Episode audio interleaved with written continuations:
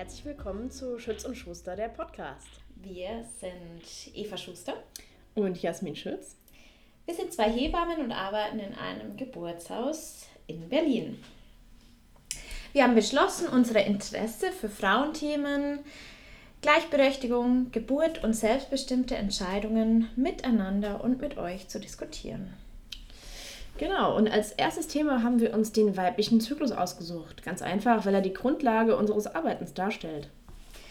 Ich finde auch, dass der Zyklus das beste Thema für den Start unserer Podcast-Serie der Hebammenpod ist, weil ich der Auffassung bin, dass viele Menschen da ein großes Halbwissen haben. Sie verstehen schon in den Grund Grundzügen auf jeden Fall, aber so ganz die äh, ganzen Details dann doch irgendwie nicht. Und da möchte ich mich als Hebamme gar nicht ausnehmen. Ich habe beim Recherchieren für dieses Thema gemerkt, dass ich doch das ein oder andere wirklich vergessen habe. Ja, also wenn wir uns den weiblichen Zyklus anschauen, dann kommen wir nicht drum herum, uns ein paar Hormone anzuschauen. Eigentlich ist es gar nicht so schwierig. Ja, dann fangen wir mal an. Ja, das äh, wohl bekannteste äh, Hormon im weiblichen Körper ist wohl das Östrogen. Das wird in den Eierstöcken oder auch im natürlichen Fettgewebe in unserem Körper gebildet. Und genau, also es wird als das Frauenhormon bezeichnet, weil es uns eben im herkömmlichen Bild äh, erstmal als Frau erscheinen lässt. Also es, die Merkmale wie eben Brust, Po oder generell Hüfte, eine hellere Stimme ähm, werden eben durchs Östrogen maßgeblich beeinflusst. Ich stelle euch das zweite Hormon vor, das ist das Progesteron und wie ich finde ein bisschen die langweiligere Variante. es, wie der Name schon sagt, Progesteron, es ist ein schwangerschaftserhaltendes Hormon. Pro Gast, ne? Genau. Pro, Pro Bauch, Bauchgast. Pro Bauchgast. Und wird tatsächlich die meiste Zeit im Leben enttäuscht, weil es ja in vielen Zyklen nicht zu einer Schwangerschaft kommt. Zumindest nicht hier in Westeuropa. Genau. ja, also der Zyklus besteht aus mehr oder weniger 28 Tagen. Also das wird so, ist so die Norm. Das ist bei den äh, meisten Frauen aber nicht so ganz regelmäßig. Bewegt sich aber doch meistens zwischen 22 und 35 Tagen. Genau, im Zyklus unterscheiden wir zwischen zwei Phasen. Das kann man sich so ein bisschen vorstellen, ähm, naja, wie einen Kreis oder wie einen Kuchen. Und ähm, es fängt mit der Follikelphase an. Das ist die erste Hälfte des Kuchens. Genau. Und die Follikelphase, die können wir super einfach erkennen, weil sie ab dem ersten Tag der Blutung gezählt wird. Das mhm. heißt, der erste Tag der Blutung heißt für uns Frauen, okay, jetzt gehe ich in die Follikelphase und die Gebärmutter verabschiedet sich von der aufgebauten Schleimhaut für eine eventuelle Schwangerschaft, die sie in der Phase vorher aufgebaut hat. Und als zweites passiert in dieser Phase, dass ähm, ein Follikel, also eine Eizelle, in unserem Eierstock heranreift durch mhm. ein Hormon, das man ja. follikelstimulierendes Hormon ja, Praktischerweise äh, heißt es ja genauso wie äh, die Funktion, also es stimuliert den Follikel, also in der ersten Zyklushälfte damit beschäftigt, ja. Wo wird es denn überhaupt gebildet, das follikelstimulierende Hormon? Ah ja, genau. Das wird in einem äh, Teil unseres Gehirns gebildet. Und zwar ist es die sogenannte Hirnanhangsdrüse. Auf äh, schlau heißt das Hypophyse und ist eben so eine kleine Ausstülpung in unserem Gehirn. Genau. Ja, du könntest mir äh, erklären, wir haben ja gesagt, das follikelstimulierende Hormon aus der Hypophyse stimuliert die Follikel bzw. Eizellen. Mhm. Wo sitzen die denn? Naja, also die sitzen in den Eierstöcken, sind in sich erstmal abgeschlossen und genau, die Eizellen, die sind halt einfach, wenn die jetzt nur da wären, ohne diesen Follikel, die sind einfach halt nicht geschützt. Ne? Also der Follikel ist nichts anderes als eine Hülle, die eben heranreift durch ähm, dieses Hormone eben, genau. Also dadurch, genau, es ist auch nicht so, also wir haben ja eine begrenzte Anzahl von Eizellen generell in unserem Körper. Das ist ja, deswegen haben wir ja sowas wie die biologische Uhr, die tickt, weil, ja, anders als die Spermien eben, unsere Ressourcen begrenzt sind. In jedem Zyklus reifen allerdings in beiden Eierstöcken, auf beiden Seiten, links und rechts, ähm, äh, Follikel mit Eizellen heran aber es wird eben nur eine, also allermeistens eine, manchmal eben bei Zwillingen kann es auch mal sein, dass zwei ähm, groß genug werden, aber eigentlich wird immer nur eine Eizelle in einem Eierstock, einem von, Bayer, von, einem von beiden Eierstöcken, äh, groß genug, dass tatsächlich der Eisprung stattfindet. Und diese Eizelle, die dann so heraus äh, oder hervor gehoben wird, weil sie größer wird, die produziert dann Östrogen auch. Also diese Eizelle und die genau. Hülle produziert Östrogen und das misst der Körper halt ständig. Mhm. Und irgendwann merkt wieder diese Hypophyse, dieser Teil des Gehirns, dass ein sehr hoher Wert an Östrogen jetzt im Körper vorhanden ist.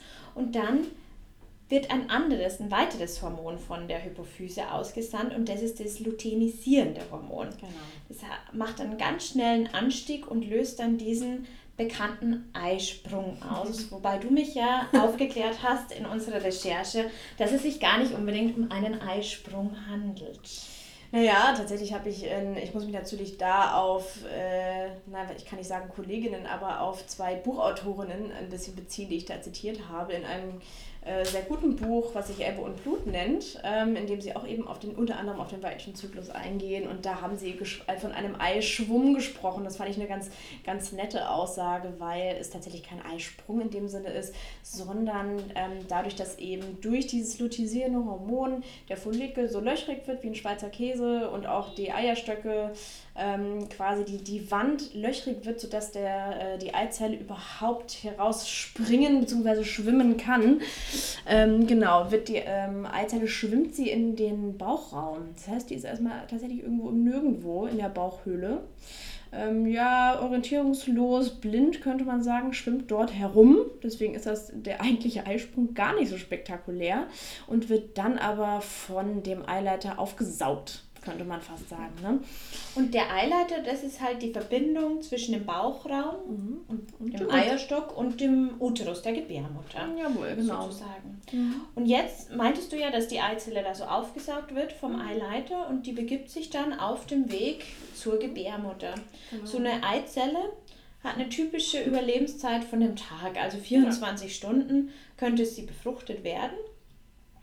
Und wenn mal so lange, ne, wenn man das jetzt mal so überlegt, von 28 Tagen habe ich 12 bis 24 Stunden, in denen ich überhaupt, äh, in denen es zu einer Schwangerschaft kommen kann. Ne? Bevor du dich aber jetzt zu sehr entspannst in dieser Information, äh, Jasmin, muss man natürlich bedenken, dass Spermien durchaus eine längere Überlebenszeit haben. Manche bis zu fünf, man hat auch mal von sieben Tagen gesprochen, aber dazu erfahrt ihr mehr in einer anderen Ausgabe unserem, unseres Podcasts. Genau. Unsere Eizelle ist jetzt erstmal nur 24 Stunden befruchtbar. Und also in der Zeit ist dann wirklich zu einer Befruchtung übrigens auch im Eileiter kommen kann. Ne? Dass die Befruchtung findet nicht im Uterus statt, wie das manche vielleicht glauben, sondern wirklich im Eileiter noch. Ähm, und ja, die Eizelle an sich, kann man auch nochmal sagen, die, die kann sich an sich auch nicht wirklich fortbewegen. Das ist nicht wie so ein Sperma, sondern die wird durch so kleine Flimmerhärchen im, im Eileiter auch fortbewegt dann. Genau. Jetzt kommt es zur großen Enttäuschung ja. und wir merken, dass die keine Spermien auf die Eizelle gewartet haben und die Eizelle sozusagen vom Körper resorbiert wird mhm. und wir jetzt in die zweite Phase unseres Zykluses ähm, kommen, in dieser Lutealphase, wie genau, sie genannt wird. Ja, wir haben jetzt die Hälfte unseres Kuchens, unseres Zeitkuchens quasi geschafft und genau, jetzt beginnt die von dir benannte eher langweiligere oder blöde Phase. Und die wird ähm, ja auch mit eingeläutet, dadurch, dass wieder dieser Follikel, dauernd Follikel, aber er ist halt einfach interessant auch in diesem Sinne, ähm, der, die Reste des Follikels werden zum Gelbkörper. Also diese das musst du mir jetzt nochmal erklären, der Follikel hm. bleibt sozusagen zurück, nur ja, die genau. Eizelle genau. geht raus. Jawohl, also die, genau, die, die Ei, Eizelle ist geschwommen und zurück blieb der, die Follikelhülle. Diese, ja, was heißt verkümmert? Nee, eigentlich nicht. Sie steigt eigentlich auf zum Gelbkörper. Sie wird zum Gelbkörper, wird auch eben luteal also das Wort leitet sich davon ab, dass es nicht verwirrend ist. Ne? Die Luteal, Lutealphase ist gleichzeitig auch die Gelbkörperphase.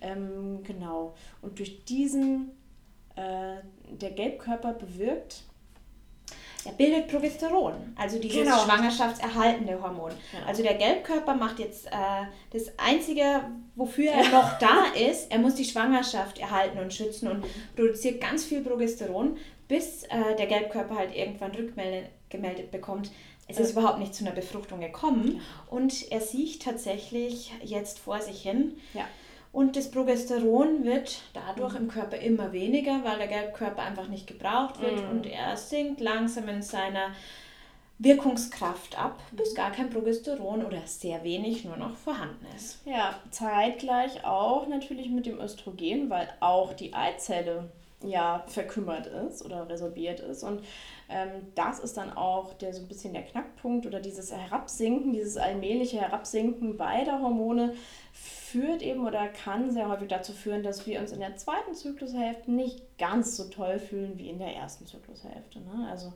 da werden wir später auch nochmal sehen, aber eben dieses, diese typischen Stimmungsschwankungen, die es eben gibt, dass wir Dinge einfach viel kritischer bewerten, persönlicher nehmen, auch körperliche Veränderungen manchmal wahrnehmen, uns einfach nicht so attraktiv fühlen. Das sind so ganz charakteristische ja, Züge in der zweiten Zyklushälfte, bedingt durch, diesen, durch diese Hormonunterschiede einfach. Genau, durch den Wie nimmst du es denn wahr bei dir? Oder ja, also ich kann das eigentlich genauso eins zu eins bestätigen. Also netterweise ist das kein Zustand, der sehr lange andauert, also bei mir zumindest nicht. Und es ist auch immer, es kommt nur darauf an, wie gut ich es äh, regulieren kann mit an anderen Methoden. Also wenn ich gut ausgelastet bin, wenn ich viel Sport mache oder generell viel beschäftigt bin mit auch netten Sachen, sag ich mal, dann, dann wirkt es auf mich auch gar nicht so dramatisch. Also es ist von Zyklus zu Zyklus ähm, unterschiedlich, aber manchmal denke ich schon so, oh, ja, jetzt ist doch wieder heftiger, warum habe ich denn, oder dass ich manchmal denke, warum habe ich denn jetzt gerade so schlechte Laune oder warum bewerte ich jetzt diese eigentlich nicht so, ähm, nicht so schlimme Tatsache auf einmal so dramatisch? Ah, Moment, welchen haben wir heute? Und dann denke ich, ah, okay, klar, mhm. Alles klar, ähm, das ist jetzt wohl, weil ich in die zweite Zyklus hätte. Jetzt muss man natürlich sagen, dass es viele Frauen sehr ausgeprägt fühlen und andere ja. haben das sehr milde. Grundsätzlich können wir ja sagen, okay, wir haben den Hormonabfall und das Progesteron, das dann einfach verschwindet und nichts mehr die Gebärmutter daran hindert, sich der mühsam aufgebauten Schleimhaut zu entledigen. Und da bluten wir dann wieder. Genau. Das finde ich jetzt auch äh, relativ spannend, die Tatsache, dass eigentlich der Grundzustand unserer Gebärmutter immer ist, eigentlich zieht sie sich zusammen, also will sich verkrampfen, äh, kontrahieren. Mhm und nur durch das Progesteron in unserem Zyklus wird sie eigentlich davon abgehalten. Also das, weil, na klar, ein, ein zukünftiges Baby möchte ich ja nicht ausstoßen. Ja. Und ähm, das nur das dazu führt, dass sie das halt mal nicht tut. Aber dass sie eigentlich, dass so der, der Grundzustand der Gebärmutter eigentlich immer auf Zusammenziehen ist. Das fand ich an der Stelle nochmal äh, recht spannend. Total, das wusste ich auch überhaupt nicht. Ja. Genau. Wir können ja nochmal so ein bisschen zusammenfassen. So, ne? Das war jetzt. Äh, Genau, also es ist, es ist schon, man kann es schon verstehen, aber es ist dann durchaus doch ein, äh, ein komplexer Zyklus. Also wir fangen die erste Zyklushälfte an mit der Periode. Das ist relativ einfach. Ähm, wie wird die erste Phase genannt, Eva? Das ist die Follikelphase, genau. die erste Phase. Und wie du sagst, mit der Blutung und gleichzeitig mit der Vorbereitung einer Eizelle eines Follikels mhm. für eine Heranreifung und einen Eisprung. Genau, das Ganze wird stimuliert durch das ja, follikelstimulierende Hormon, was eben die Hypophyse ausschüttet, quasi äh, mit dazu beiträgt, dass da alles schön heranreift. Genau. Durch das viele Östrogen, das dann in der Eizelle produziert wird, kriegt die Hypophyse nochmals den Hinweis, ach, jetzt ist es Zeit für den Eisprung, die Eizelle ist reif genug mhm. und schüttet das luteinisierende Hormon aus, was dazu führt, dass die Eizelle sich äh, auf den weiten Weg begibt und ähm, genau Richtung Eileiter schwimmt, äh, wo sie aufgesaugt wird und dort im Eileiter dann na, 12 bis 24 Stunden auf ihre Befruchtung wartet. Sofern die nicht passiert, hm. wird die Eizelle resorbiert vom Körper, hm. dass äh, der übergebliebene Follikel im Eierstock der Progesteron für eine eventuelle Schwangerschaft produziert, bemerkt, es kam nicht zu einer Schwangerschaft und bildet sich langsam zurück und der Körper bereitet sich langsam wieder auf eine Blutung vor. Und wir begeben uns von neuem in ja. den Zyklus.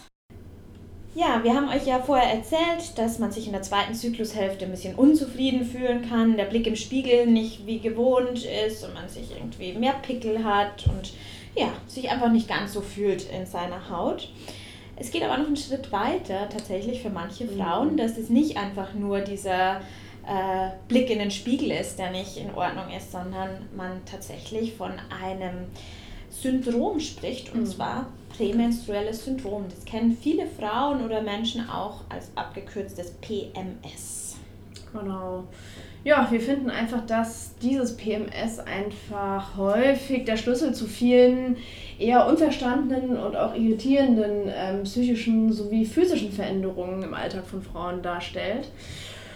Genau, das Wort Syndrom ist eigentlich eher so ein bisschen irreführend, weil es irgendwie direkt äh, Krankheit suggeriert, finde ich zumindest. Aber ganz so einfach ist es natürlich wie so oft nicht.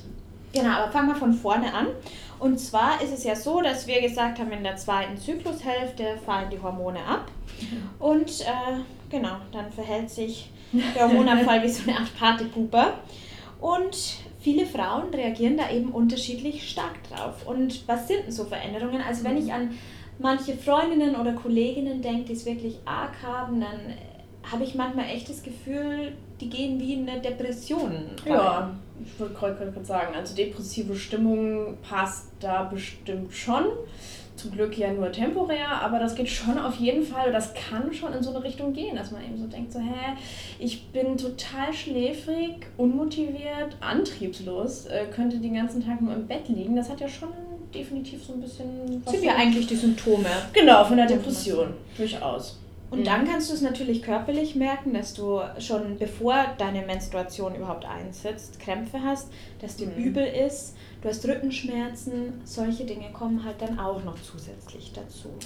Genau, und das ist so ein bisschen der Kasus Knacktus. Ähm, es gibt eben auch viel diffusere Dinge, die ich jetzt so äh, gar nicht, also ich, wenn ich das nicht wüsste, würde ich das nicht so in Verbindung bringen, direkt mit irgendwie PMS oder der zweiten Zyklushälfte. Also wenn jetzt zum Beispiel, naja, also Heißhunger oder Appetitlosigkeit, das kann echt beides sein. Also ich kenne es bei mir persönlich nicht so, aber ich kenne auf jeden Fall Freundinnen, bei denen das so ist.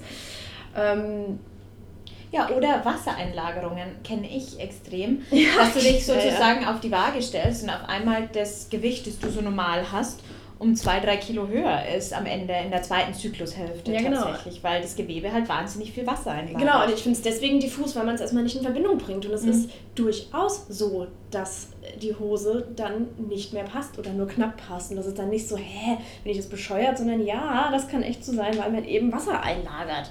Aber wird man jetzt primär ja auch nicht dran denken, wenn man jetzt nicht schwanger ist, dass man irgendwie in der zweiten Zyklushälfte eventuell Wasser einlagert. Ja, und so ein allgemeines, wobei das passt ja wieder eher ein bisschen in die depressive Verstimmung rein, aber einfach ein schnelles Überfordertsein, wenn es nicht ganz so klar ist, aber einfach es kommt eine Kollegin zu dir und möchte irgendwas und man ist eigentlich gerade mit was anderem beschäftigt und fühlt sich dann so, boah krass, das wird mir jetzt alles zu viel, ich muss hier mal raus, ich muss hier auf eine Stopptaste drücken sozusagen.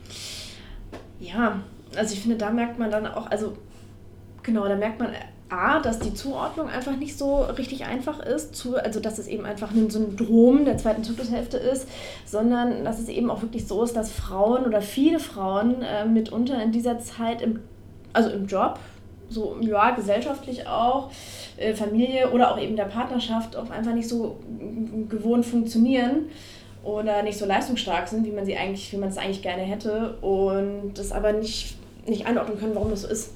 Also ja, und es ist halt extrem schwierig in unserer Gesellschaft, die ja auf Leistung ja. gepolt ist, dass du sagst, hey, ich habe jetzt hier einfach eine Woche, da bin ich nicht so leistungsfähig, da muss ich mich eher zurückziehen. Wenn ich die Möglichkeit habe, würde ich da Homeoffice bevorzugen. Mhm. Ich meine, für uns geht es ja zum Beispiel nicht. Wir müssen mhm. ja trotzdem für die Schwangeren rufbereit sein. Ja, ich wollte gerade sagen, also wenn es mir so geht und ich eigentlich so alles eher so eingepult ist auf, oh, ich könnte mich jetzt einfach echt ins Bett legen oder dort liegen bleiben oder echt mega unmotiviert bin, aber leider auch irgendwie äh, ab abends 20 Uhr äh, rufbereit bin für unsere Schwangeren, dann ist das, oder, oder einen ganzen einen vollen Tag habe mit lauter Verpflichtungen, Terminen, Hausbesuchen, dann ist das halt einfach echt schwierig. Was ich halt schwierig finde in der Debatte, ich meine, das wurde ja schon auch von verschiedenen Parteien so diskutiert, sollte man extra Urlaubstag oder mhm. mehrere mhm. einführen. Ja, wie ähm, das. Ja, aber, aber will ich's, ich will es ja auch nicht pathologisieren. Ich möchte ja auch mhm. nicht sagen, hey, das ist hier ähm, quasi die Frau als die Schwache, die hier rausgenommen werden muss, sozusagen. Mhm. Aber klar, es muss man halt auch einfach unseren Zyklus des Lebens und auch unseren Menstruationszyklus so sehen, dass es einfach eine Phase gibt, wo die Leistungsfähigkeit eingeschränkt ist und ich vielleicht mehr daraus bekomme, wenn ich auf meine körperlichen Bedürfnisse reagieren kann. Auf jeden Fall. Also man muss irgendwie es schaffen, so einen dazwischen zu generieren. Also genau, es ist, es ist ja genau dasselbe wie zum Beispiel bei Frauenparkplätzen. Da wurde, es wird auch kontrovers darüber gesprochen, okay, ist das jetzt wirklich sinnvoll oder ist es eher so in die Richtung, ja, Frauen und Behinderte irgendwie kriegen doch mal so, eine, ne, so einen Extraplatz.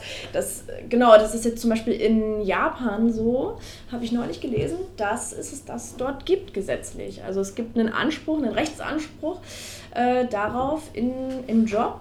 Ich glaube, es sind drei Tage also drei Tage ähm, fernzubleiben aufgrund von äh, Menstruationsbeschwerden und oder eben PMS, was ah, es ja meistens ist. Ne? Also das und wird auch durchaus wahrgenommen von den Frauen oder von vielen Frauen dort. Und ja, das ist halt so die Frage. Ne? Es ist klar, es ist kontrovers, aber ich finde es eigentlich gar nicht schlecht, wenn man, wenn es zumindest die Möglichkeit gibt oder ja oder wenn es wirklich einen Rechtsanspruch gibt, man muss den ja nicht wahrnehmen. Und du kannst es ja individuell gestalten, weil sonst kann ich natürlich sagen, kann wieder ein Karriereknick für mich sein, wenn ich ja. dann drei Tage im Monat nicht da bin. Hm, wie die Elternzeit. Regelmäßig, genau, regelmäßig ausfalle. Aber grundsätzlich ist es eine Überlegung, ob man, man muss ja nicht sagen, bleib zu Hause, aber kann ich es individueller gestalten? Kann ich einfach sagen, ich mache Homeoffice zu der Zeit oder ich nehme mir meine Ruhepausen mhm. oder halbe Tage, wie auch immer. Genau.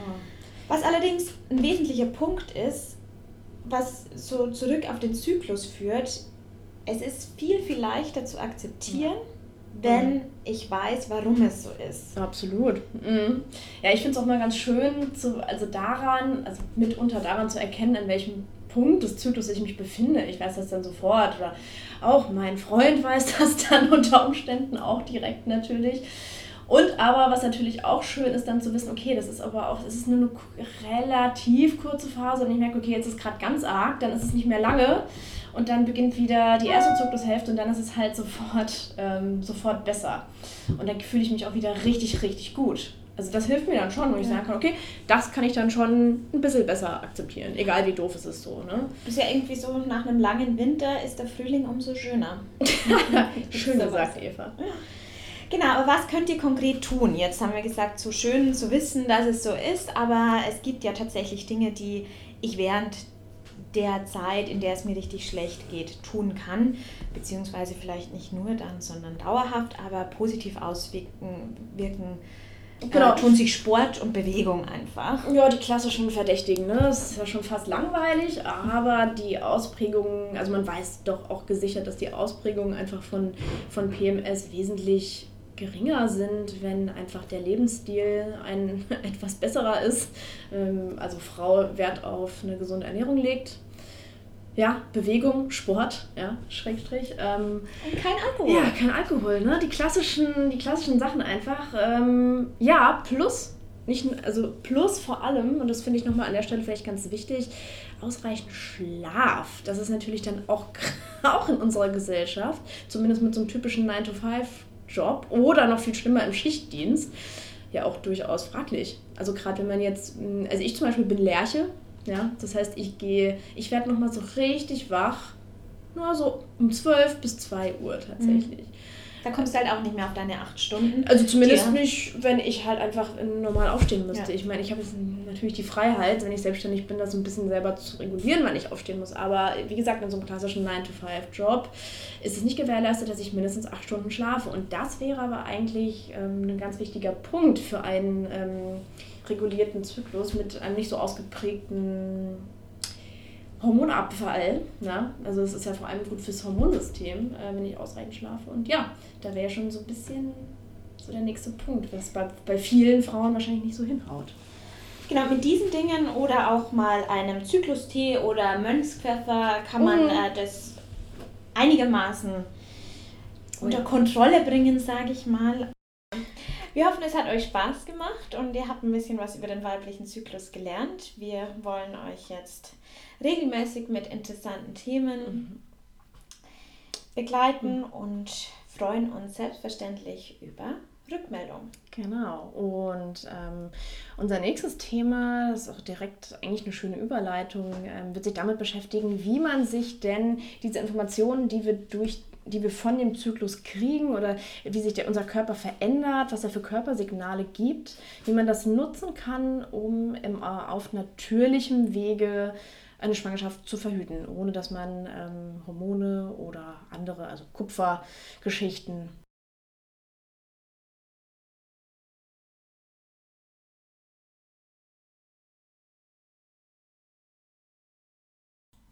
Herzlich willkommen zu Schütz und Schuster, der Podcast.